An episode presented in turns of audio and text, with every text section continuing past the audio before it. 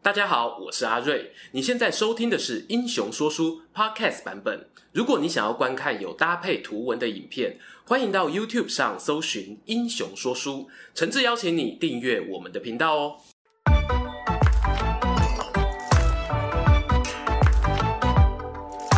Hello，英雄说书的观众朋友，你们好，我是说书人阿瑞，替大家带来精彩的英雄故事。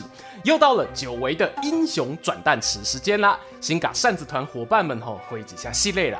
之前美国独立运动聊得比预期长，又碰上清明连假哦，原定三月底要上的林肯总统有一点 delay，请大家多多包涵。没错，这一次啊要分享的人物呢，就是美国历史上的超人气总统亚伯拉罕林肯。林肯在频道付费会员票选中呢，获得了二十三点三趴的高得票率，遥遥领先并列第二名的乌大维与大流士。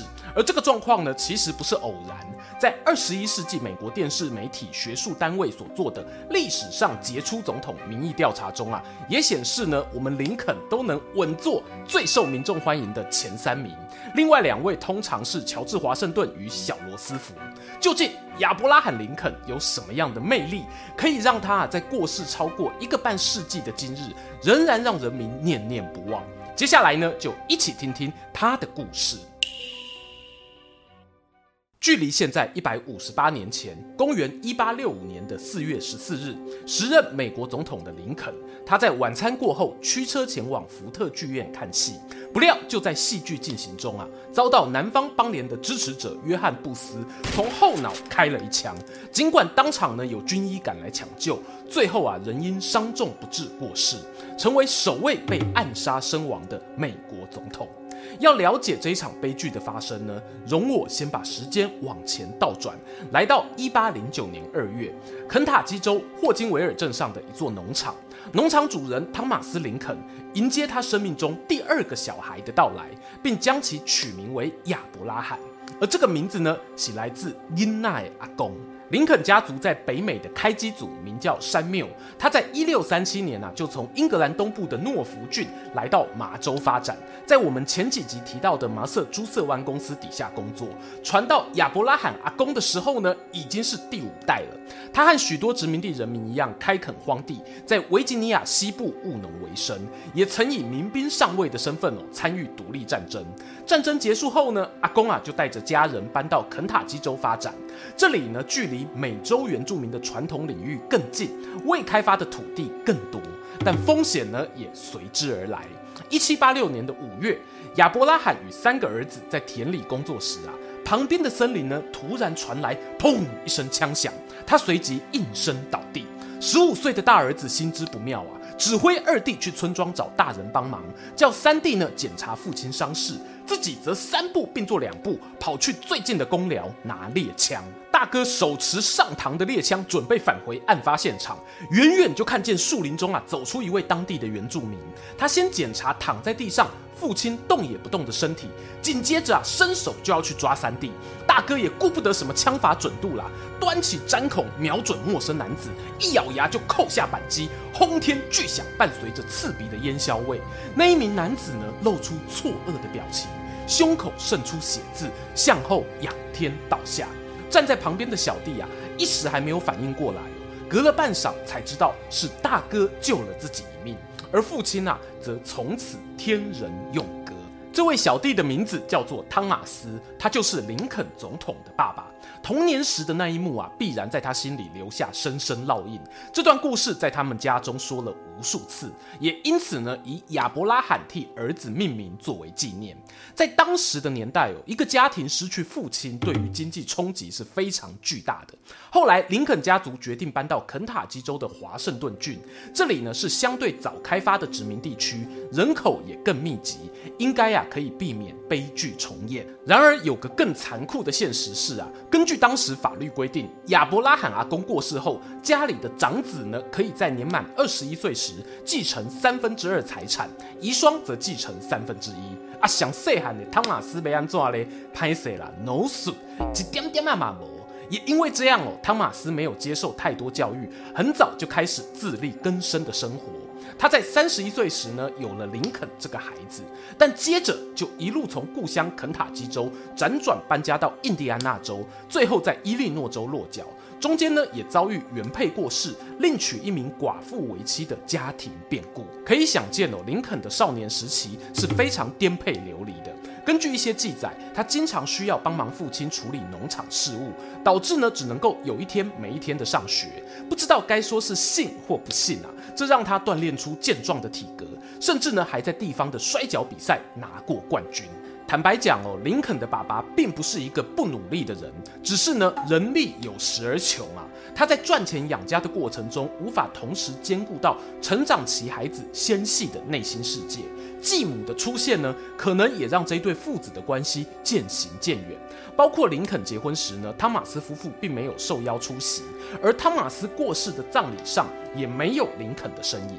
我认为这件事情没有所谓对错，因为人不能选择自己出生的家庭环境，只是呢想让大家有理解，月有阴晴圆缺啊，即使像林肯这样日后成为举国皆知的大人物，都难免会有无法弥补的人生遗憾。仿佛复制了父亲的人生一样哦。公元一八三一年，刚满二十二岁的林肯呢，就决定离开家庭，选择搬到伊利诺州的新萨勒姆镇，开始自己的独立新生活。现在大家讲到林肯总统，多半呢会对他律师啊、政治家的背景印象深刻。但是啊，他早年呢其实尝试过非常多职业。套一句孔老夫子的话呢，就是“吾少也见，故多能鄙事”。初到新萨勒姆的时候呢，林肯啊是开一间小杂货店为生，而且呢那时候就已经起心动念想要参选伊利诺州议会的议员。不过竞选活动才刚开始，林肯就碰上黑鹰战争爆发，他入伍担任民兵作战，导致选举行程中断。这一场战争啊是殖民地人民与原住民部落联盟之间的对抗。因为联盟当中呢，索克族指挥官哦，外号叫做黑鹰而得名。战争发生时呢，黑鹰已经是六十岁的老人了。他年轻时啊，还曾经与英国并肩作战过。这中间的曲折呢，我觉得蛮有意思哦。或许未来呢，再另开影片聊聊。再分享一个啊有趣的事，有一本林肯早年传记中啊，放了张插图，画他呢在黑鹰战争期间挺身而出啊，保护一位原住民不被民兵伤害。对比于他阿公受到原住民枪杀的家庭背景，再加上哦本书作者出生时黑鹰战争已经打完十几年了，总觉得啊有一种刻意的巧合。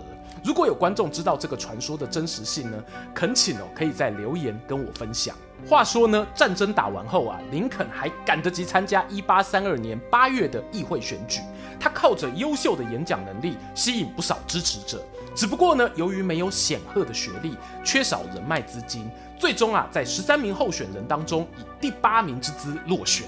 但值得一提的是，他在新萨勒姆这一边啊，拿下超过九成的选票哦，称得上深耕地方有成啊。这段期间，林肯也持续找寻生财管道，好比说呢，他曾经跟人合伙，把自己的小杂货店改装成酒馆，还花钱取得了调酒师的证照。说来好笑哦，那个合伙人啊，最后呢，因为酗酒成为酒鬼，导致啊，都是林肯一个人在顾吧台，营运不佳而收摊。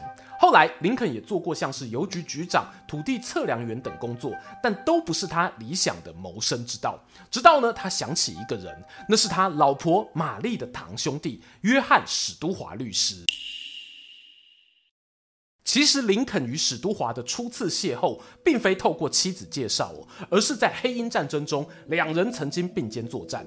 男人聊起当兵啊，那是停不下来哦。林肯对于律师这项工作非常有兴趣，透过史都华的协助，他借阅了很多相关书籍，甚至呢是实物上的书状来研读。四年过去，一八三六年，林肯就考到了伊利诺州的律师执照，并且啊搬到州治春田市和史都华一起工作。林肯的天赋异禀哦，还不仅如此哦，如果只是看看书通过资格考啊，顶多只能说是很会考试。他厉害的地方在于呢，准备考试期间，林肯获得辉格党推荐，在一八三四年第二次挑战参选伊利诺州议员，然后选上了。说到这个辉格党啊，它在当年其实是新兴政党，一八三零年代初期才成立。主要创始人呢有两位哦，其中一个是约翰亚当斯的长子，另一个呢则是亨利克雷。他是一名于维吉尼亚州执业的律师，而且还在大学法律系执教。从这个创党元老名单哦，就能看出这个党啊厉害了。它有浓浓的精英色彩，往后呢有不少成员，要么是专业人士、银行家、创业家或者农场地主。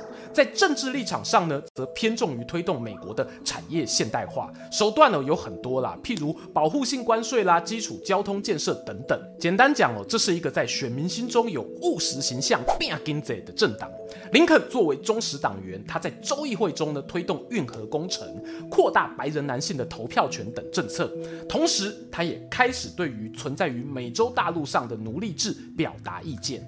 那是发生在一八三七年三月，二十八岁的林肯以辉格党员的身份，在伊利诺州议会提出书面报告。他说呢，我们认为啊，奴隶制度是建立在不正义与错误的政策上。然而，目前社会上流传的废奴主张只会增加而不会减少奴隶制度的罪恶。哎，大家听了一定纳闷，你一方面说奴隶制度是不正义的，可是又说废除奴隶不能减少罪恶，林肯这话不是很矛盾吗？大家不要看林肯担任总统时推动废除奴隶的形象非常鲜明，其实啊，他过去在奴隶制的立场上普遍被认为是温和派，而这又与他所支持的政党关系密切。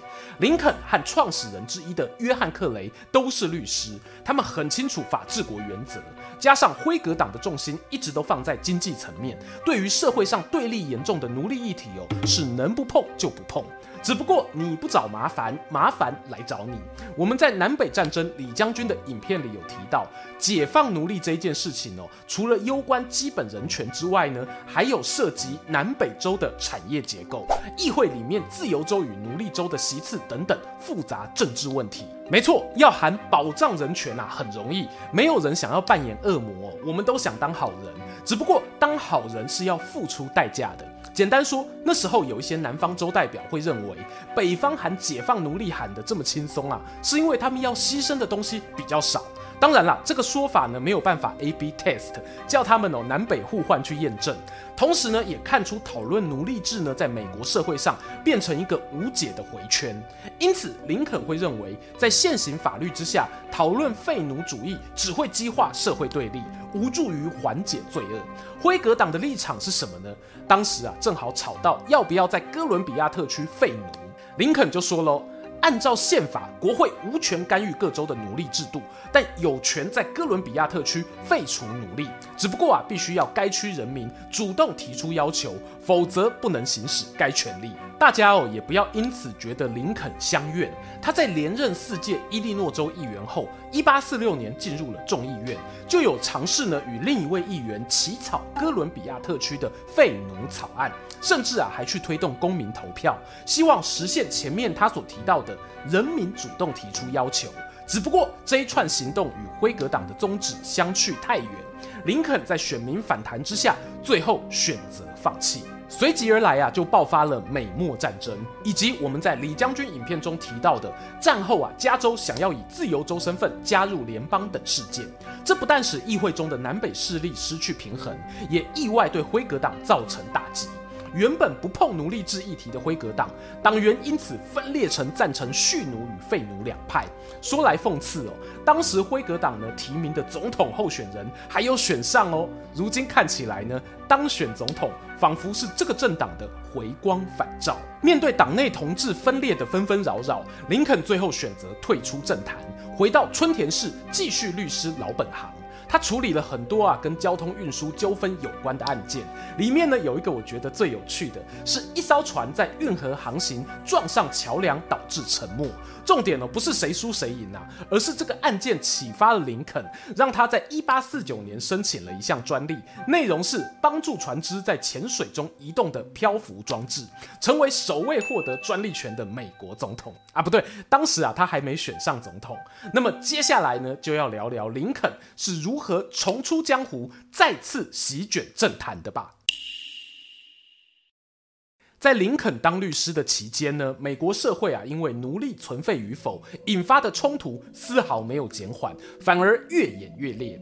公元一八五四年，有一群民主党、辉格党外加自由土地党的党员啊，看不下去了，他们决定跳出来成立一个新政党，名为共和党。创党宗旨中啊，有一条很重要，就是禁止在新取得的西部领土上推行奴隶制。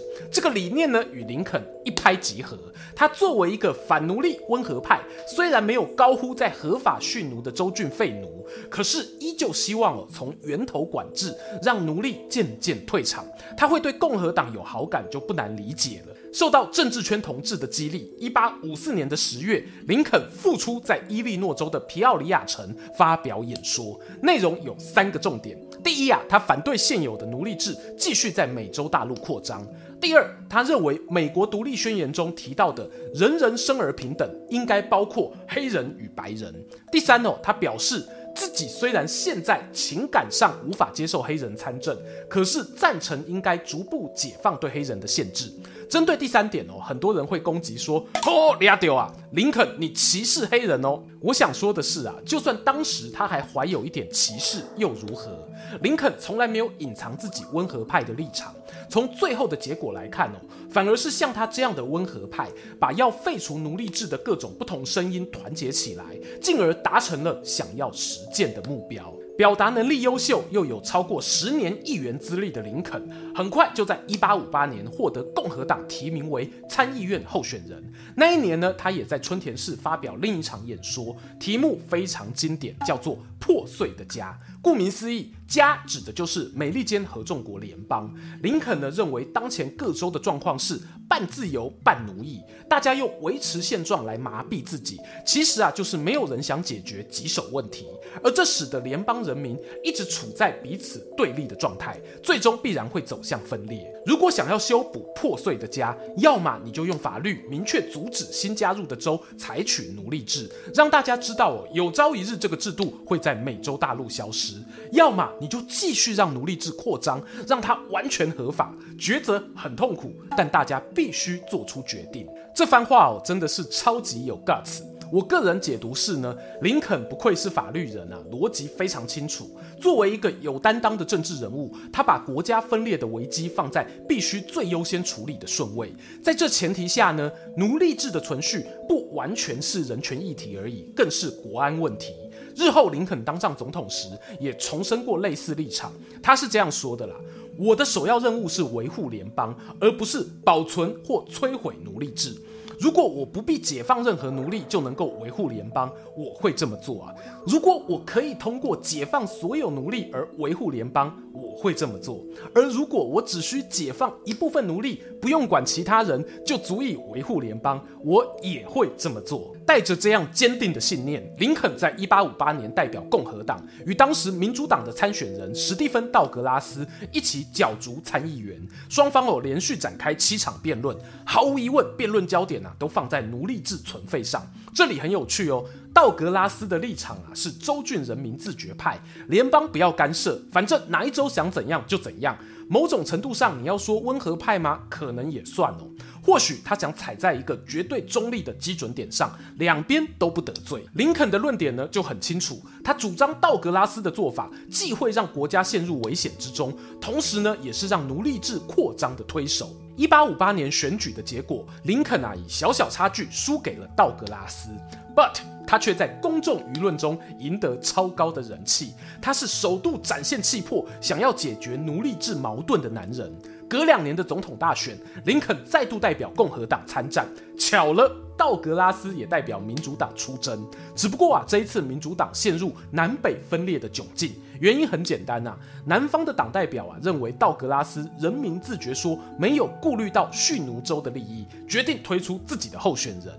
这也是为什么当年选举结果一出来，林肯没有拿到南方各州任何一票，最后呢却依旧笃定当选的原因。总统大选是在一八六零年十一月告一段落，随后呢有七个南方州陆续宣布脱离联邦独立，隔年四月就爆发了南北战争。认真说起来哦，总统作为联邦最高领导人，他不太可能亲自上前线处理打仗细节，这个分工呢必须明确。关于南北战争的部分交战过程，大家可以参考我们李将军的影片。我这里呢想介绍的是林肯是如何履行总统的职责，稳住惶恐不安的民心。从一八六一年的就职声明哦，可以一窥端倪。大家知道啊，他连任过两届。第一个任期开始时呢，虽然有南方各州宣布独立，但毕竟双方还没交火，总是啊怀抱着那么一丝一毫的转圜机会。因此，林肯要做的就是尽量释出善意。他三月四日在华府的演说明确强调，南方各州的人民很忧虑啊，担心共和党执政后生活安宁与人身保障会受到威胁。我要再次强调，我对于蓄奴州内存在的奴隶制度。不会做任何直接与间接的干涉。我一来没有这个意图，二来法律也没赋予我这样的权利。同样的，我也希望你们了解，各州啊都不能单凭自己的动议合法的脱离联邦。林肯这一番喊话呢，跟他当选总统之前的立场是一致的。然而很遗憾哦，没有发挥预期效果。联邦政府控制的萨姆特堡，在一个月后受到南方邦联攻击，正式宣告开战。我们不妨这样理解啊。在战争前期，林肯领导的北方政府主要是为了阻止国家分裂，而非为了替奴隶争取自由。可是打着打着呢，随着北军那一边哦，也有被解放的黑人投入军旅，甚至因为作战而牺牲，整个战争动机开始出现化学变化。最明显的证据，大概是一八六三年七月盖茨堡会战打完后，林肯呢对战亡将士所发表的悼念词，他特别提到哦。八十七年前的独立战争，开国元老们挥洒热血，是为了在美洲大陆建立一个人皆生而平等、自由的新国度。如今，因为这一场内战牺牲的人民，你们也一样，你们的努力会让国家重生，政府永远属于人民。不知道，大家注意到了吗？第一次就职演讲时提到的南方各州人民，意义是很暧昧的，很可能不包含黑人奴隶。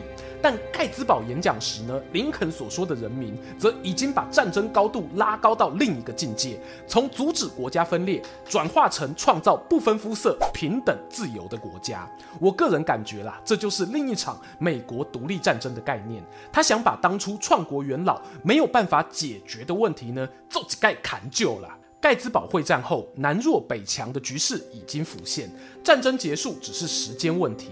差别在于哦，用什么方法画下句点。为了实践自由国家，南方有没有投降呢？反而不是最重要的事哦。那林肯心中认为追求自由平等的最佳解是什么？就像他自己形容，他是为了达成终极目标，接受各种可能的人。律师背景的林肯知道，如果单单靠一个总统是没有权限废除奴隶制，也不可能靠修法扩张总统职权去达成，那样会衍生更多复杂问题。他坚决主张啊，要推动宪法第十三条修正案。该案的条文主轴就是呢，除非是作为对依法判刑罪犯的惩罚，否则美国境内。不得存在奴隶制或强迫劳役。林肯认为呢，只有像这样，透过把废奴放入宪法中，才有办法把这个困扰美国人民几十年的议题连根拔除。从此之后啊，赞成方与反对方不用再为了维持现状这一种暧昧的态度彼此争执。这个修正案在一八六四年四月于参议院通过，不过进入众议院的表决却失败了。因为没有取得三分之二票数同意，而完成这件事难度有多高呢？就算哦，林肯自己代表的共和党全数同意，他还得说服其他党派的议员，譬如从民主党那一边拿到二十张票。除此之外，林肯啊还要跟时间赛跑。当然啦，他没有上帝之眼哦，不知道自己生命正在滴答滴答的倒数。可是呢，他知道南北战争就快要结束了，因为南方邦联已经派出特使寻求和谈。林肯迫切的希望可以在和谈之前让宪法修正案通过，如此一来，南方各州啊回归联邦政府时就会受到宪法的约束。反之呢，南军很可能会拿保留奴隶制当做和平的交换条件。这在战争发生前，林肯原本会容许的，现在啊，一切都不同了。最后啊，让我来说说林肯如何用他超强的意志，在不破坏民主法治精神的前提下，统整各方意见，凑齐让法案过关的票数吧。首先呢，要让支持废奴的共和党全数同意也不简单。他们有分成保守派与激进派。激进派呢，不仅主张要废奴，还要求落实黑人与白人享有同样的公民权利，甚至呢，对南方蓄奴州提出要土地充公啊、没收财产、革命法庭审判等等措施。代表人物是一位名叫史蒂文斯的议员。在众议院要举行对修正案辩论的前夕，林肯苦口婆心地劝史蒂文斯：“你支持这个修正案吗？”他回答：“当然支持啊。”好，林肯坚定地说：“如果这是我们都想做的事啊，我希望你必须隐藏自己内心真正的声音，让我们完成共同的目标。”林肯指的就是呢，激进派他们啊常说的一句话：“所有人皆生而平等。”因为呢，这会戳到当时种族主义者内心最不能忍受的一块，黑人跟白人一样优秀。辩论会当天啊，有民主党的议员故意抛出陷阱题，追问史蒂文斯：“请问啊，您支不支持‘所有人皆生而平等’这句话？这是不是你们提出第十三修正案的目的啊？”要知道啊，史蒂文斯在无数场合说过这个台词，这就像他生命中不可质疑的真理。他第一次感到什么叫做话到嘴边吐不出来，环顾四周半晌，才艰难地开口：“我我不相信所有事物皆平等，他们只有在法律面前是平等的，这就是我们提案的目的。”这听起来像是文字游戏的回答，让民主党阵营开始鼓噪，什么无耻、孬种之类的骂声充斥在议事厅。史蒂文斯呢，面对混乱场面，鼓起勇气，更大声地说出：“我不相信所有事物皆生而平等，他们只有在法律面前平等。”而这个战略性的回避发言，确实发挥让共和党内部保守与激进的光谱更加团结，以及降低白人民众反弹的效果。那民主党的票要怎么挖过来呢？林肯啊，把眼光放在该年度任期届满、不再续任的众议员身上。他作为美国总统，表示呢，可以在权限范围内提供给他们替政府工作的机会。至于还想连任的民主党议员，林肯则发挥三寸不烂之舌，表示废奴运动已是大势所趋，以及强调自己对于维持国家完整的热情。终于在一八六五年一月三十一日，美国宪法第十三条修正案以一百一十九票赞成、五十六票反对，在众议院表决通过，并且于当年十二月得到联邦内超过四分之三的州批准，由国务卿宣布正式生效。而南北战争呢，也如林肯猜想的，很快进入终点。在表决案过关两个月后，四月九日举行受降仪式，由联邦陆军总司令格兰特和南军的李将军代表出席。林肯没有预期到的则是呢，不到一星期后的四月十四日，他在福特剧院遭人枪杀。经过抢救后，仍于隔天早上七点二十二分与世长辞。终于啊，又来到结论时间。对美国史不熟悉的我呢，曾经想象林肯是个人权斗士。然而，过往我们对于斗士或者英雄的印象，可能都是勇往直前、经常挺身而出、和人发生言语甚至肢体上冲突的人，俗称的穷州啦。好比哦，像是史蒂文斯议员那样敢怒敢言的大炮。林肯呢，虽然身材高大，在发言上哦，却异常的谨慎自制。有人呢，甚至用权谋来形容他。这里哦，我不觉得权谋是个负面的贬义词。相反的，他能扛起南北战争期间的总统位子，如果没有足够的政治智慧啊，根本无法办到。而作为一个政治上的温和派，比权谋更沉重的压力，恐怕呢，就是让选民对其不沾锅的质疑。这个词呢，大家应该很熟悉啊，意思是多做多错，少做少错。反正我任内不要推动什么重大改革。安全下装之后呢，民意支持度啊，通常也不会太差。你如果问我一个人到底是温和派还是懦弱派，我目前的解答哦，应该是交给时间去检验。假设没有碰到南北战争这样的事件，光看林肯早年对维持现状的发言，我们也很难笃定他最后会成为义无反顾废除奴隶制、推动宪法修正案的男人。大家可以做的呢，或许是保持一个开放心胸，对各种意见都详加思考观察。等到啊，你认为该做出决定的那一天，勇敢地踏出去，说出真心话是一种勇气。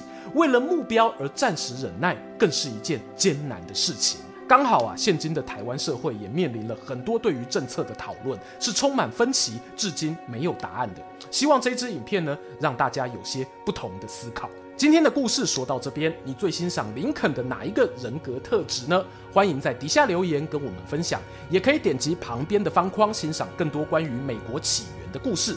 最后啊，邀请大家不吝订阅英雄说书，追踪说书人阿瑞的 Instagram，我会在那边分享更多说书日常，在能力所及范围，也可以使用加入会员或超级感谢留言，给频道更多支持。期待和你们下次空中再见。